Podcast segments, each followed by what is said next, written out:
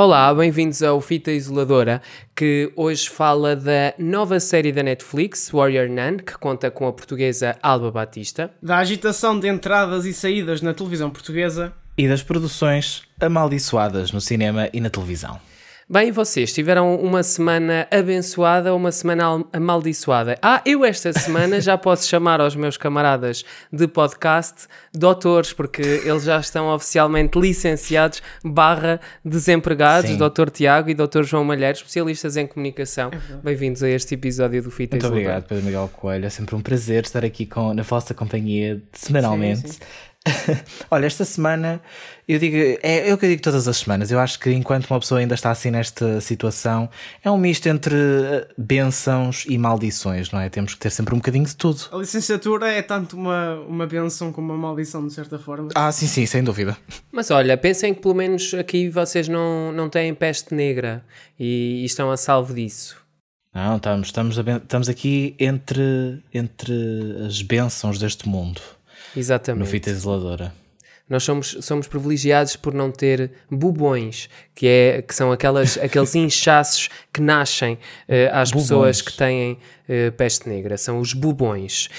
Hum, nós às vezes somos um bocadinho bubões, mas no sentido da bobagem. Hum, mas agora nós temos que nos concentrar e que falar de coisas sérias, porque eh, Warrior Nun estreou na Netflix e chegou rapidamente ao top de produções mais vistas da plataforma.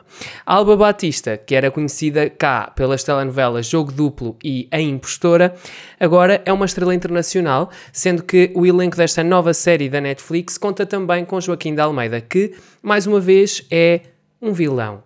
Ahm, nunca pensei. Ah, a série é líder Novidade. nos tops da plataforma e a Diana Carvalho, que está connosco nesta edição, já viu os episódios e também andou aqui a fazer uma pequena investigação sobre o percurso da Alba Batista eh, como atriz. A Alba Batista, que fez 23 anos na, na sexta-feira e deve ter tido aqui uma, testa, uma festa, uma festa de, de arromba. Olá, Diana. Olá, boa tarde, tudo bem? Tudo bem contigo? Está tudo bem, tudo bem. Obrigado por, por estares connosco aqui no Obrigada, Fita eu. Isoladora. Eh, eu perguntava-te já muito diretamente como é que achas que a Alba Batista saiu nesta, nesta primeira temporada? Eh, eu acho que, se calhar, para o que se estava habituado a ver dela, eu acho que ela saiu muito bem. Eh, Vê-se para a idade que tem, acho que consegue estar ao nível dos outros atores. O sotaque dela, pronto, ela é fluente em cinco idiomas, mas pronto, vê-se que, ok, para um português, se calhar vê-se que é portuguesa, mas penso que consegue muito bem disfarçar o sotaque e penso que esteve muito bem para o papel, teve todo o sentido do humor necessário, tudo o que foi necessário para o papel. Esta série acaba por apostar numa premissa que já é conhecida, eh, ou seja, temos aqui um grupo secreto que opera nos bastidores da, da Igreja Católica para proteger um artefacto, ou seja, é- toda esta história acaba por ser um clássico eh, da- das séries de entretenimento, mas aqui com, com, algumas, com algumas diferenças. Tu achas que, apesar disto, apesar de já ser uma história relativamente conhecida, que a série consegue cativar o interesse de, de novos espectadores? É assim, eu vi os episódios todos numa só tarde, por isso ela de fácil ingestão é. Agora, eu penso é que ela no início começa por ser assim um bocadinho. Ficas aqui um bocadinho naquela de ok, vai ser sempre assim. Eh, não cativa muito nos primeiros episódios. Quando realmente começa a cativar, também corta. que ela só começa a cativar mais nos últimos que é, dois episódios, mais ou menos. E pronto, e depois o final acaba como acaba, que eu diria que nenhuma série tem o direito de acabar assim, mesmo que vá ter uma segunda temporada. Mas. Sem opá, spoilers, sem spoilers. não, eh, sem spoilers, eu acho só que nenhuma série pode acabar assim. O meu primeiro pensamento foi: ok, a Netflix está com algum erro, porque Falta um episódio. isto foi, isto foi abaixo a meio. Passei atrás uns minutos, não, isto foi abaixo a meio. Não, não foi. Não foi. Ok, ok. Eu fiquei mais curioso para ver o final da série. Eu ainda só vi três, três episódios. Eu acho que a Diana aqui entre, entre nós, entre nós, isto nós estamos a fazer muitas analogias com bênçãos e coisas assim. Não? mas- é- Também Warrior Nun, não podíamos estar eh, dentro, melhor dentro do tema. Mas eu acho que a Diana foi a única que viu a série até ao fim, não foste? Provavelmente. Sim, sim, Eh, eu eu vi. também só vi os primeiros episódios, ainda só vi o início. Portanto, também não sei muito bem o que esperar do final e agora estou com algum medo de ser Sim, amaldiçoado ela, precisamente ela no início começa a, a mostrar um caminho muito certo, que lá está, só depois no final é que começa, ok, oh meu Deus, a- a mudar tudo. E o único problema que acho é que também começa a tentar criar demasiados plot twists que depois não fazem tanto sentido ou que depois não dão ah, fecho no final tão correto, digo eu. Pelo menos foi com a sensação de que fiquei. Acaba por deixar eh, muitas pontas soltas. Sim, sim. Não soltas, mas. Mal concretizadas, mal Exato, fechadas. Sim, plot twists mal fechados. Ok. Eu, eu nestes primeiros três episódios aquilo que eu achei foi, foi realmente que eles tentam pegar aqui numa história que é uma história clássica e dar-lhe um ponto de vista mais juvenil. ehm, como, como acaba por estar em voga também ne- neste, nesta década, ou seja, de séries que pegam em formatos antigos, tentam dar-lhe aqui uma nova roupagem, com guiões que piscam também um bocadinho o olho eh, ao humor, ou seja, a série não se leva demasiado a sério e isso acaba por ser um ponto a favor, porque quando tu tens um enredo que é tão mastigado e que é uma coisa que tu já viste tantas vezes, a série tem que ter algo de novo para te cativar, sendo que, na minha opinião, a série também depois não se destaca ao nível do- dos efeitos especiais, ehm, nem, nem de outras componentes técnicas, ao nível da banda sonora, e portanto tem aqui a necessidade de fazer algum diferencial no guião para trazer ehm, diferenças em relação a outras séries de- da mesma área, que acaba por ser uma área com bastante concorrência, ou seja, aqui da, da ficção sobrenatural e da ficção eh, científica protagonizada por eh, jovens. Sim, eu dos primeiros episódios que vi, eh, eu concordo com isso que disseste, Pedro.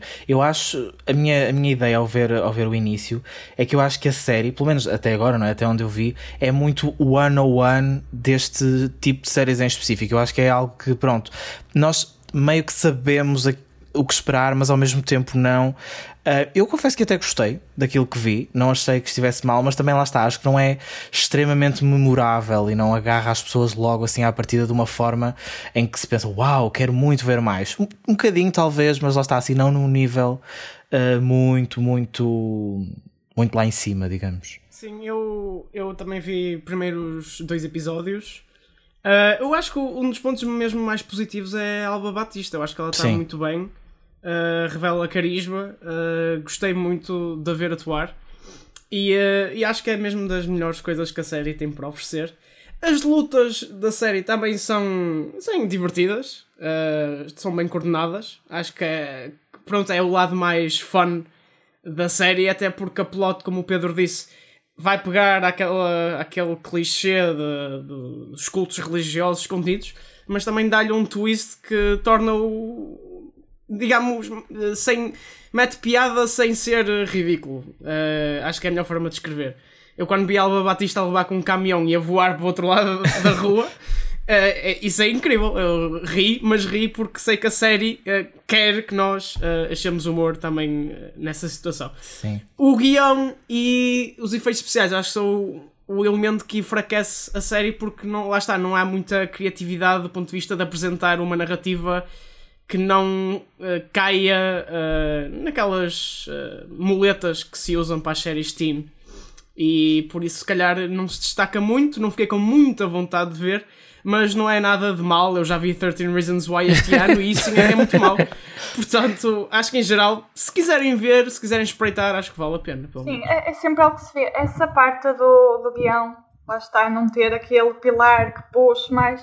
Não sei se será estar demasiado preso também à banda desenhada original, por acaso não conheço, mas não sei, pode ter sido também algo que os levou a ficar mais por. Uhum. E apostar aqui numa estrutura clássica. Eu, por acaso, ao ver o primeiro episódio, eu uh, sinto que deu mesmo para perceber que era uma adaptação de uma banda desenhada. Eu sinto que aquela história é capaz de resultar mesmo bem. Eu nunca li a banda desenhada, mas sinto que é capaz de resultar bastante bem na banda desenhada, porque lá está, é algo uh, simples, leve, divertido e que é rápido e fácil de ler, talvez, no, no género. E a série, acho que, pronto, no melhor ou no pior que possa ter, transmite um bocadinho essa, essa mesma vibe uh, que pode transmitir, provavelmente, na, no material original que deu origem. Eu acho que mesmo o maior valor é, digamos, dar plataforma à Alba Batista para se destacar e quem sabe Sim. saltar para Eu acho que é, uma, é aquele tipo de série que não era, ou seja, não é algo imprescindível, Sim. mas que está bem no, no, naquilo a que se pretende fazer, digamos assim, e é rele- relevante no seu, no seu meio. Já agora, o perfil da Alba Batista foi uh, escrito pela Diana e já está no espalhafactos.com. Também, se quiserem espreitar mais sobre a atriz. Sim, e se tudo correr bem, esta semana nós vamos publicar uma entrevista com a Alba Batista. Uh, temos tido algumas dificuldades para, um, para concluir essa, essa entrevista, porque a Alba Batista tem tido algumas dificuldades de agenda uh, para estar com o Espalha ela Factos. Agora é uma estrela internacional. É verdade, ela agora é uma estrela internacional, mas temos essa entrevista para, para ser concretizada e esperamos que em breve a possamos publicar, até porque acredito que seja também uma conversa que a Diana está curiosa por ter. Olha, manda-lhes um beijinho nosso aqui do Fita e diz que nós gostamos muito, foi a melhor parte da série. Sim, sim, sim, sim. Parece um isolador. Aquelas pessoas, aquelas pessoas que, que vão às entrevistas e dizem, ai, olhem, um, a minha mãe adora o vosso trabalho. Ah, Acontece-me muito às vezes pessoas estarem a falar comigo e dizerem: Olha, a minha mãe Sim, adora olha, o teu neste trabalho. caso é Quem prova nunca? de que nós somos as mães deste. Eu não sei o que é que vai sair daí, nada, mas nada, estou com dê-me só isto. Nós, nós às vezes tanto Ok, podemos ok, ser ok. super. Podemos ser super millennial, Gen Z modernos, como também podemos ser eh, mamãs. Em termos de. A mim já me chamaram, a mim já, ainda esta, olha, ainda a semana passada, numa reunião do Espalha Factos, disseram que eu parecia o pai de uma pessoa. Olha, Agora a mãe, a mãe ainda não, mas isso é porque eu também não tenho feito a barba. ok. Bem, eu acho que eh, nós podemos passar, de- de- passar deste assunto ehm, para outro também de, de índole televisiva que chegou mesmo, mesmo em cima do fecho da edição deste, verdade. desta gravação. Antes de irmos embora, só eh, agradecer Diana por ter estado aqui eh, Obrigada, no nosso obrigada. Isoladora. Obrigado, Diana. E, e quando sair a segunda temporada, cá estaremos para ver se esse final realmente Sim, sim. deu alguma coisa que falar. Sim, sem dúvida. O o final puxa por ela, mas vamos ver. Vamos ver, vamos ver. Obrigado. Tchau. Obrigada. Ora, e como estavas a dizer, Pedro, esta semana isto está repleta aqui de temas para falar, não é verdade? João, conta-nos o que é que aconteceu. A semana termina com uma agitação no sempre imprevisível mercado televisivo português, que já nos dá muito que falar em fitas isoladoras. E continua. E agora continua, não para, não para. O segredo mal guardado da contratação de Bruno Nogueira pela SIC acabou por ser revelado pela TV Guia e com menos pompa, Sérgio Figueiredo está de saída da TVI, cujos últimos meses têm sido marcados por agitação na área da informação. Ora bem, como é que vem este momento na televisão portuguesa? É um prolongamento da situação pré-Covid, Pedro? Eu acho que é um prolongamento da situação pré-Covid no, no- se formos a pensar que a SIC continua a ficar com todas as contratações mais importantes. Uh, o Bruno Nogueira era realmente o must-have da, da televisão portuguesa neste momento. Toda a gente queria ter o Bruno Nogueira depois do sucesso do, do Instagram e a SIC conseguiu uh, apanhar o Bruno Nogueira o que faz com que a SIC esteja a conseguir apanhar todas as pessoas que importa apanhar eh, no mercado televisivo, ao mesmo tempo que mantém estabilizada a sua equipa interna, que, que é- acaba por ser aqui algo muito interessante. A SIC está a reforçar-se, mas todas as pessoas que já trabalhavam na SIC continuam a ter lugar nas opções de programação. Sim. E, e o Bruno Nogueira vem juntar-se aqui a uma série de, de reforços um, ao Ricardo Araújo Pereira aqui numa área mais similar, à Alexandra Lencastre, à Cristina Ferreira, ou seja, assim que tem vindo a fazer reforços sucessivos, uh, sempre com os nomes mais fortes do mercado. Neste momento fala-se de, uma, hum, fala-se de, de um ordenado de 15 mil euros por mês, são valores, como sempre, não confirmados, uh, e ainda bem, não é? Nós não queremos também ter acesso aos recibos de vencimento de ninguém, e de acordo com, com a imprensa especializada, terá sido mesmo o valor do ordenado o que pesou mais na escolha uh, do Bruno Nogueira entre a SIC e a RTP1. Um, ou ou a RTP, mas seria para trabalhar na RTP1, uh, porque, de acordo um, com fontes próximas à negociação, a oferta da TVI acabou por ser afastada logo de início, devido ao Bruno Nogueira não se enquadrar ou não se identificar muito com as opções da, da TVI, as opções de programação, o que acaba por ser também um prolongamento da situação pré-Covid. Ou seja, embora a TVI neste momento esteja ligeiramente reforçada em relação àquilo que era a sua situação pré-Covid, a TVI continua a ter uma imagem e um estilo de programação que pode afastar alguns nomes e que continua também a dificultar que ela esteja no mesmo patamar do que a SIC. Ou seja, nós hoje temos a TVI muito associada a um formato único, que é o Big Brother, que acabou por trazer alguns resultados melhores do que ao início, mas que, mas continua sem ser um sucesso unânime e não lidera por, aos dias de semana. Uh, e a programação está muito associada a este tipo de formato que não é o mais atrativo uh, em termos de prestígio. Apesar da Maria Botelho Muniz esta semana, numa entrevista, ter dito que os reality shows um, servem para pensar e para discutir. Um, eu tenho as minhas sérias dúvidas sobre o papel ah, virtuoso. para pensar servem certamente, para pensar em variedíssimas coisas. Uma delas uh, em não os ver, mas pronto, já é uma opinião pessoal. Não, eu não diria melhor, concordo, concordo totalmente, e também sem querer estar aqui a repetir muitas ideias, eu acho que é mesmo isso. E acho que também a própria TVI eu, ou seja, não é algo que eles tenham dito, mas eu acho que soa um bocadinho ao facto de eles parece que se apoiam nesta questão de se calhar não. Ou seja, a SIC tem todas as caras, tem todos os trunfos e a TVI meio que às vezes parece que quase se coloca à sombra dessa questão de ah, nós não temos as melhores coisas, então é por isso que estamos nesta situação uh, termida. Não que eles digam isso de forma direta, mas acho que é o que acaba por, ou pelo menos a mim acaba por me parecer um bocadinho.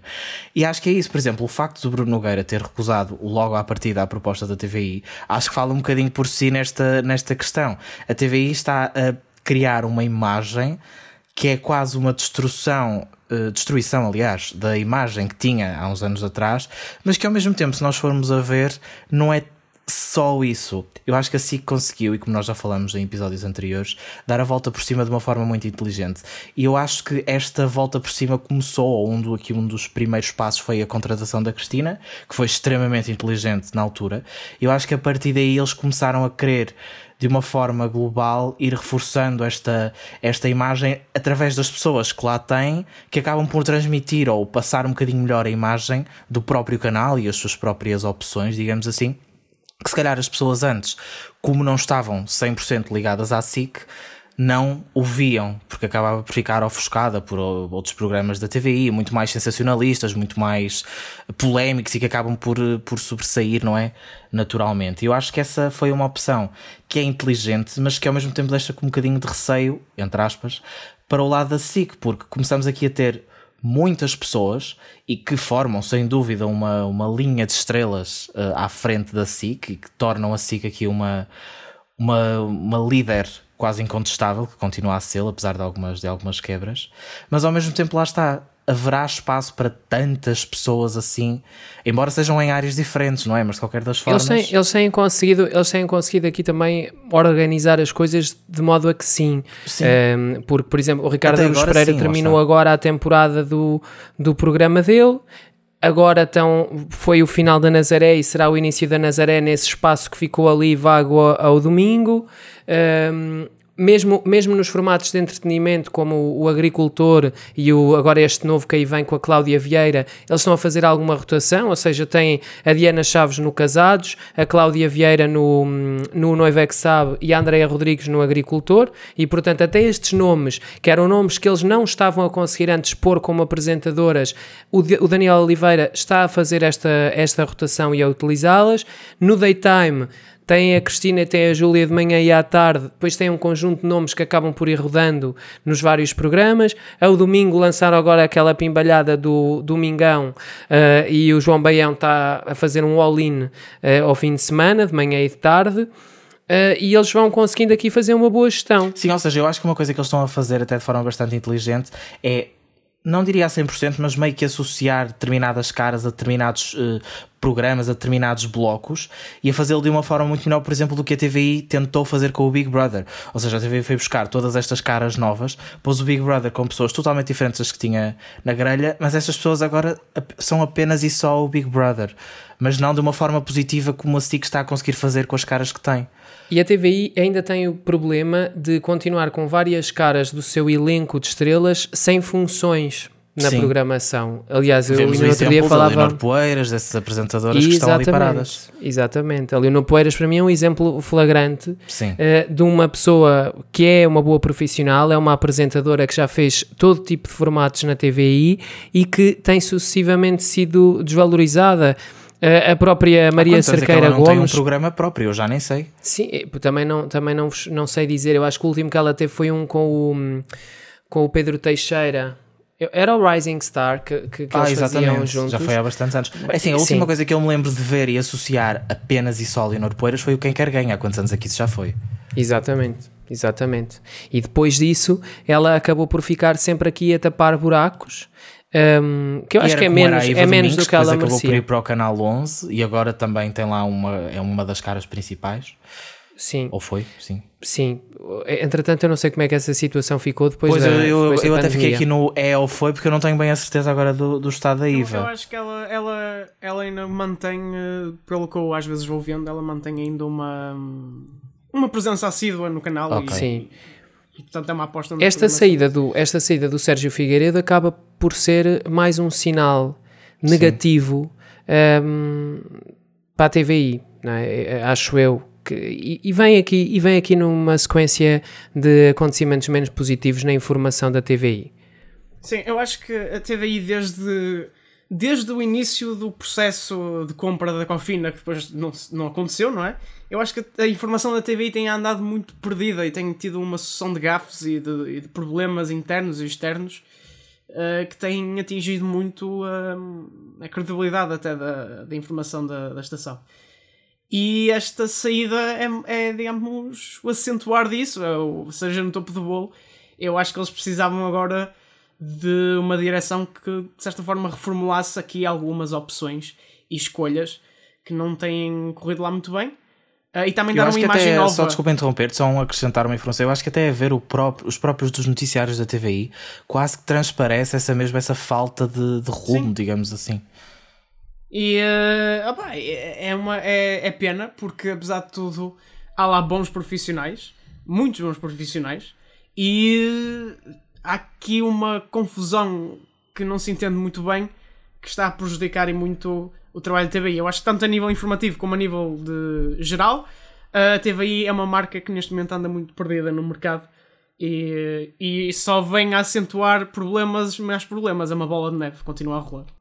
Sim, eu- e eu, eu há pouco tempo, menos de uma semana, falava com um colega de, de outro órgão de comunicação social sobre isto. eh, e ele próprio me dava a entender que todas as vezes que tinha que fazer um trabalho com a TVI, todas as vezes que tinha que, que ligava para saber alguma coisa, aquilo que ele sentia era uma grande, uma grande confusão. Eh, e, e eu acho que todas estas coisas têm contribuído para isso. O Sérgio Figueiredo sai esta sexta-feira da Direção de Informação. Na sexta-feira passada foi anunciada a saída da Ana Leal. Esta situação da Ana Leal prolongou-se durante meses na imprensa, com vários elementos da redação a acusar a direção de informação eh, de censura.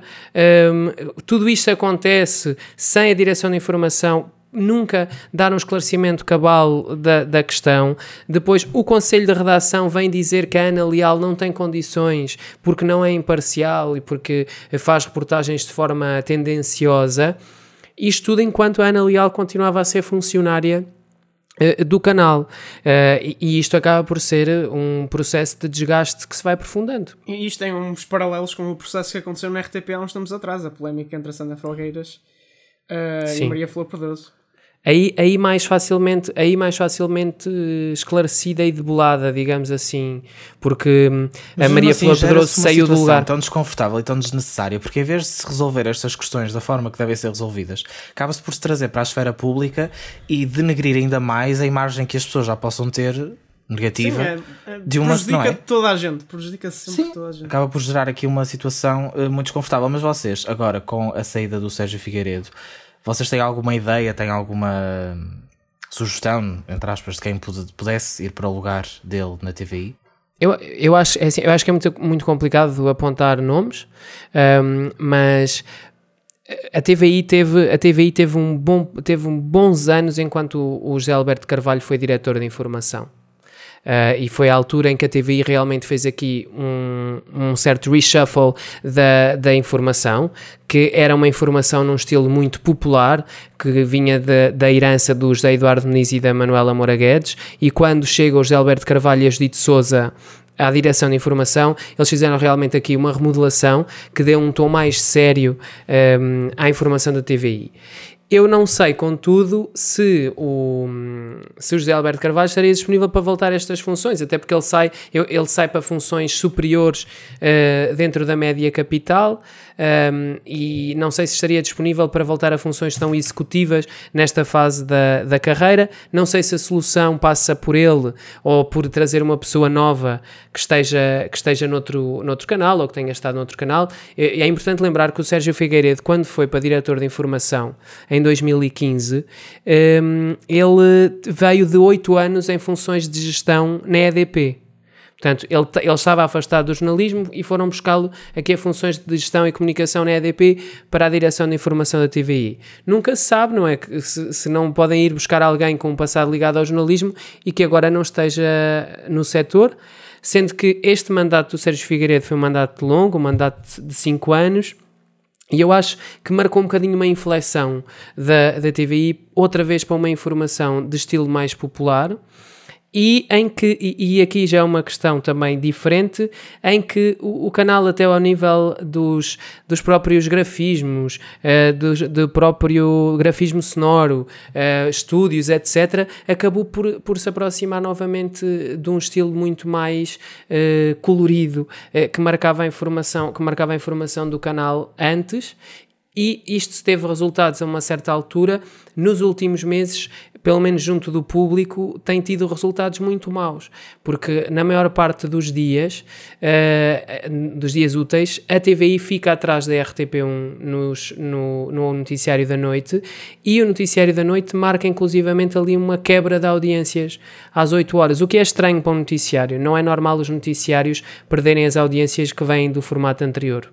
Normalmente fazem o contrário, aumentam ou Sim, ficam o, com. O nome que me veio à cabeça logo foi José Alberto Carvalho, mas isso parece de facto uma, um ciclo que já encerrou. Sim, agora temos o, o Pedro Pinto como diretor interino, até se arranjar uma nova eu, solução. Pareceria-vos uma boa opção? Eu acho que neste momento é a opção que tem mais lógica para dar continuidade e também para.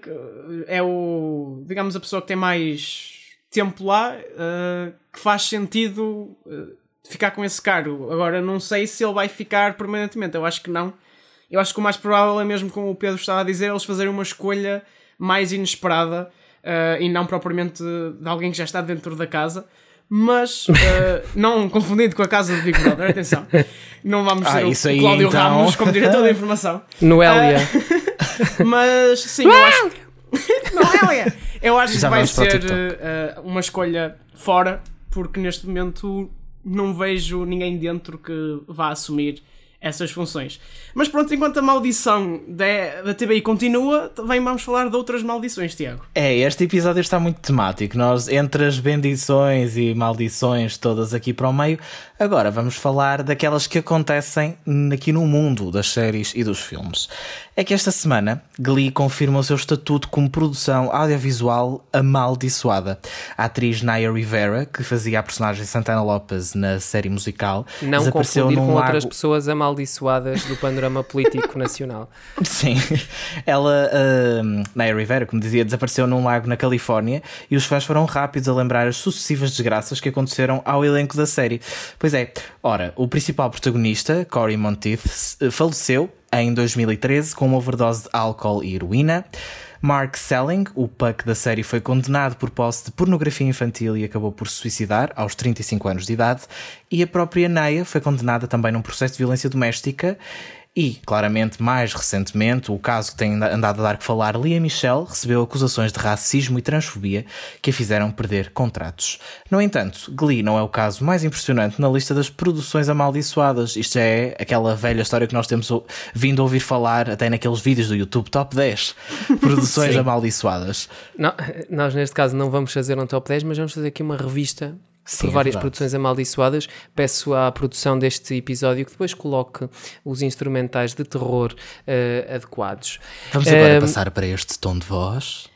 Agora. O Exorcista é o primeiro filme de que nós vamos falar neste segmento do azar. É aquele Há clássico. pelo menos oito mortes associadas à rodagem do Exorcista, incluindo a dos atores Jack McCowan, que tinha o papel de Burke Dennings, e de Valsiki Maliaros, a mãe do padre Carras. Morreram pouco antes do lançamento do filme. No entanto, as mortes não se ficaram pelo elenco. Morreu o homem responsável pela refrigeração do estúdio, ou seja, o responsável do ar-condicionado, um guarda noturno e a casa de, de, uma das personagens do filme, que era o Regan McNeil, ardeu completamente num insólito incêndio que até hoje um, merece aqui algumas dúvidas. Na estreia do Exorcista em Itália, que aconteceu no Teatro Metropolitano de Roma, um relâmpago atingiu uma igreja próxima do recinto e destruiu uma cruz que tinha 400 anos. A cruz desmoronou-se, caiu no meio da praça com um grande estardalhaço que confirmou realmente que uh, o diabo não estava muito contente. É o, é o que dá o a fazer a séries perto do Vaticano. Fazer séries, não, fazer a estreia perto do Vaticano, não é? Eu queria... Pois é que ainda por cima destruiu uma cruz. É, é assim, eu queria acrescentar aqui mais um dado, eu acho que este é o pior até, uh, sobre o Exorcista. Uh, não é muito falado, mas é assim, para quem sabe, para quem já viu o filme, sabe que há uma cena de um exame médico à protagonista para ver o que é que se passa com ela. E é uma série muito elogiada pelo seu realismo. Porquê? Porque foi feita com uh, pessoal médico a sério. Porque o realizador foi ver um ano antes e decidiu colocar as pessoas que fazem exames, fazem radiografias, a fazer mesmo uh, o procedimento no filme. Ora, um desses senhores, chamado Paul Bateson, foi depois condenado por ter assassinado uma jornalista de entretenimento na prisão gabou de ter assassinado vários homens homossexuais ao longo da sua vida. E a cereja no topo do bolo é que ele saiu, passado o cumprimento da sua pena, e agora não se sabe se ele está vivo ou morto. Porque não se sabe onde é que ele anda. Eu acho... Isso é uma dúvida que às vezes eu tenho sobre mim próprio. E eu, Olha, eu partilhando a lançador. Eu acho que isto é a cereja no topo do bolo, que é a loucura do exorcista.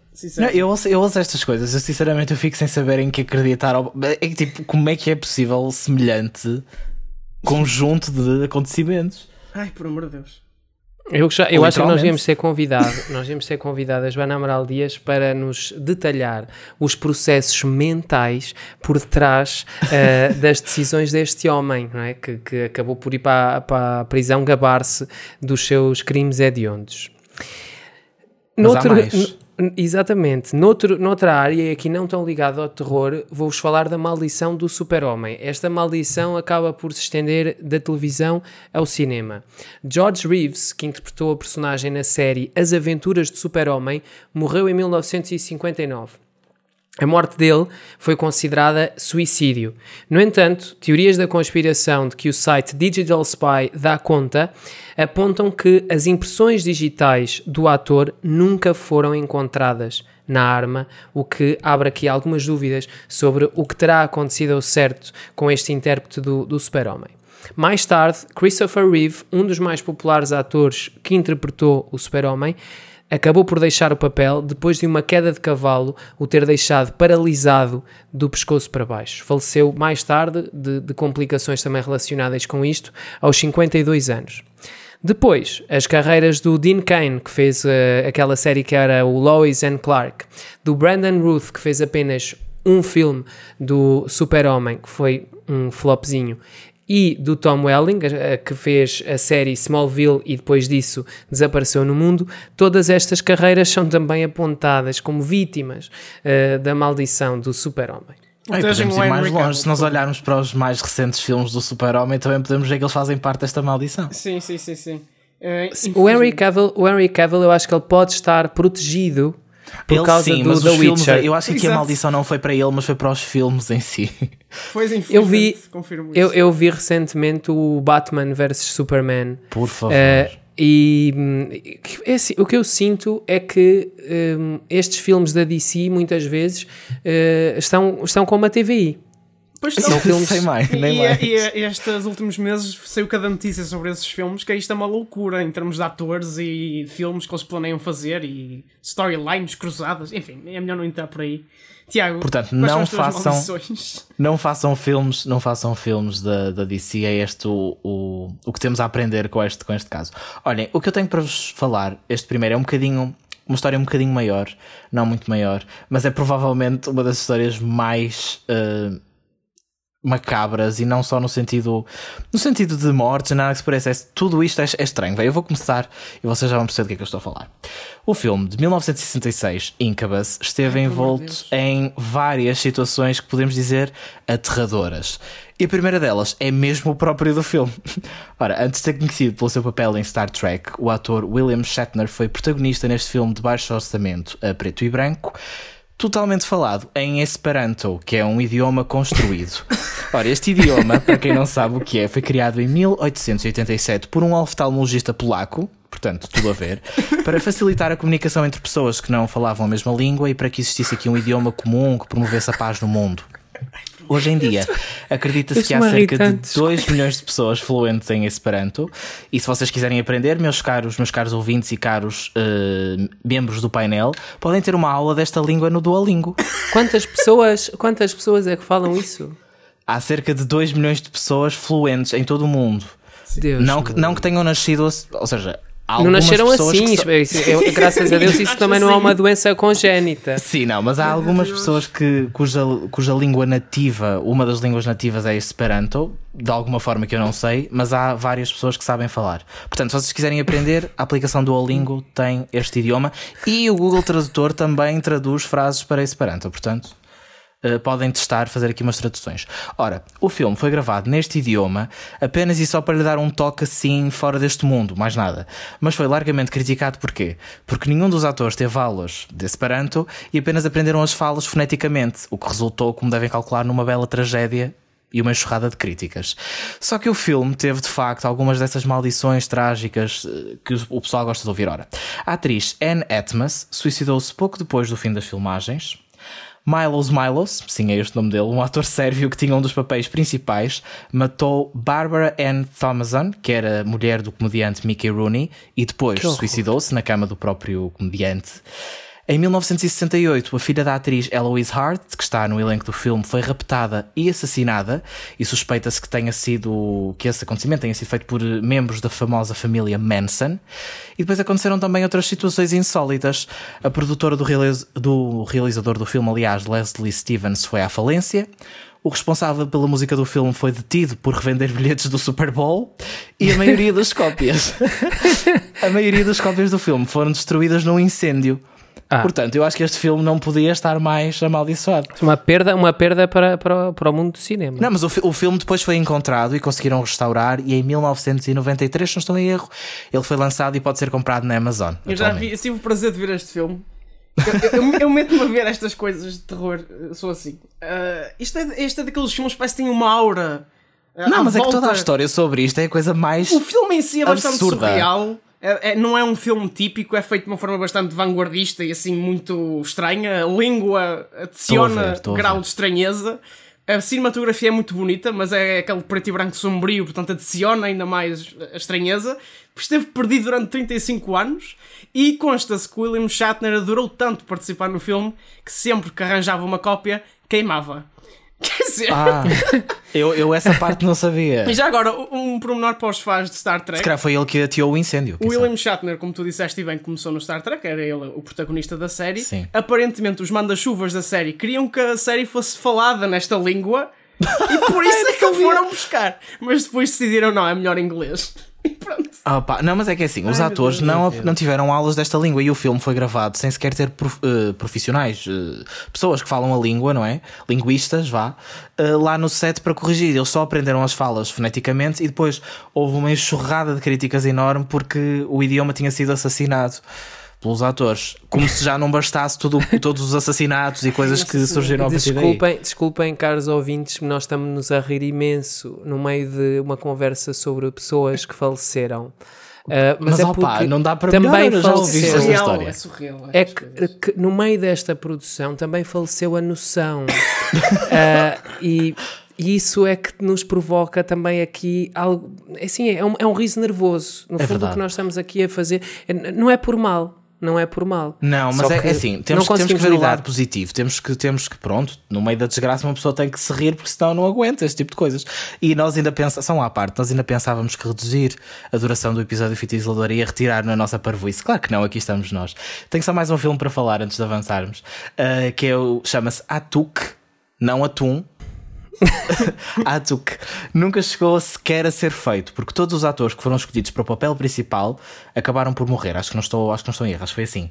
Iria ser uma comédia sobre um esquimó em Nova York, portanto, nada a ver aqui com histórias macabras, mas sempre que um ator era escolhido para interpretar o papel, ele acabava por morrer. Foram quatro os escolhidos: John Belushi, Sam Kin Kinison, John Candy e Chris Farley. Todos morreram pouco depois das negociações eh, estarem realizadas para eles protagonizarem o filme. Portanto, Provavelmente, provavelmente isto era uma maldição por eles estarem a escolher pessoas para interpretar o papel que não eram esquimós. Sim. Olha, está tá aqui uma Olha, boa, tá aqui uma boa é lição para aprender. Whitewashing de esquimós Em no Nova more. York. Em Nova York. Um esquimó em Nova York. O, o Sting podia ter feito uma canção sobre isto. Malheiro, quais são as tuas escolhas? Bom, eu tenho duas escolhas ah, também no âmbito mais do terror. Eu não sei, ah, o terror sobrenatural, ah, enfim, acho que Hollywood Sim, isso aí é parar. todo um mundo de maldições. Eu acho que é? só, só piora toda a questão, mas pronto. Uh, o Poltergeist é um dos filmes mais icónicos de terror uh, do género sobrenatural. Foi feito pelo Tom Hooper e produzido pelo Steven Spielberg. Infelizmente, uh, muitos dos membros do elenco morreram, um, incluindo. Lá que nós agora dizemos infelizmente, em vez de nos rirmos. Sim, inclu- eh, incluindo a, a senhora Dominic Young, que estreou-se como atriz no Poltergeist, a fazer da irmã mais velha da protagonista, foi estrangulada até à morte pelo namorado. Que horror.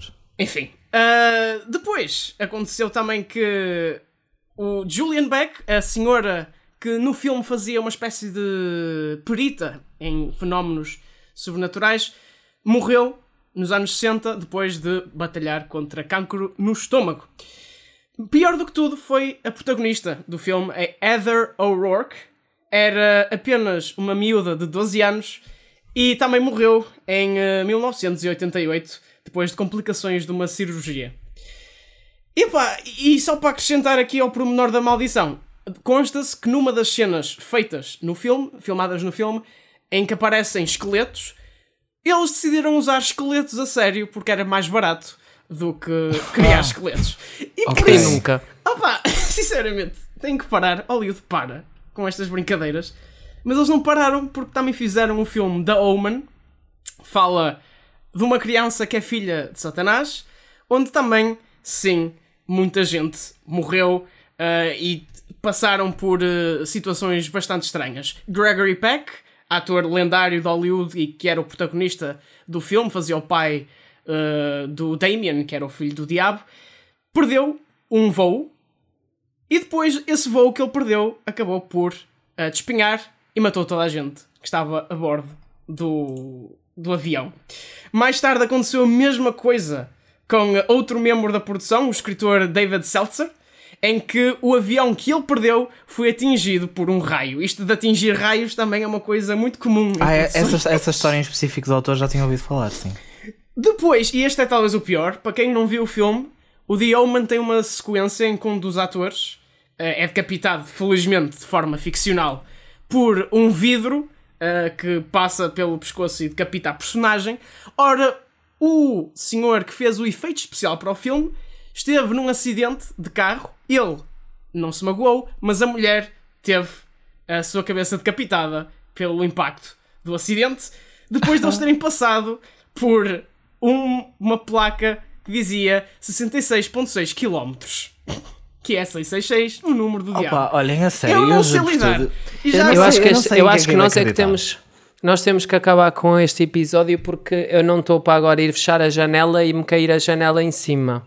Eu queria só reforçar que Hollywood não sei porque tem uma panca com, com filmes satânicos, porque Rosemary's Baby, o The Omen e o Exorcista foram todos nomeados para Oscars e ganharam, todos em menos de 10 anos, e o The Omen inclusive ganhou melhor banda sonora com músicas que dizem coisas como Ave Satanás. Hollywood para de amaldiçoar a ti própria. Não, olhem assim, nós parem. temos que fechar este episódio. Para a semana, pessoal, se para a semana não houver fita isoladora, já sabem o que é que nos aconteceu. Isto, fomos atingidos por por um raio, qualquer coisa Ai, que aconteceu Deus. para aqui para o meio. Olhem, isto era um bom segmento para fazer no Halloween, é verdade. E pode ficar aqui a ideia: no Halloween, seja em que, em que forma for, o Espalha Factos compromete-se a trazer mais histórias de terror em filmes e coisas assim. Mas achamos que era uma boa. Era temático no episódio 2, né? já que estávamos a falar de bênçãos e maldições, só podíamos acabar desta forma. E é tudo o que temos para falar por hoje.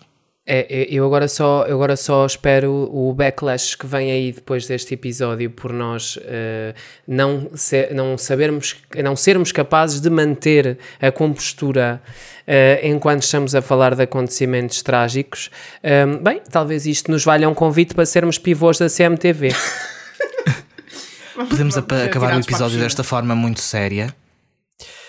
Obrigado a todos por terem ouvido e já sabem, se quiserem ouvir recomendações de livros, filmes, séries, todos assim conteúdos culturais, não se esqueçam, segunda, quarta e sexta-feira aqui no feed do Fita Isoladora temos recomendações no minuto E para mais artigos podem dirigir-se a espalhafactos.com. e nós voltamos para a semana. Voltamos para a semana. Até lá. Que Deus vos proteja. Amém. Até para a semana.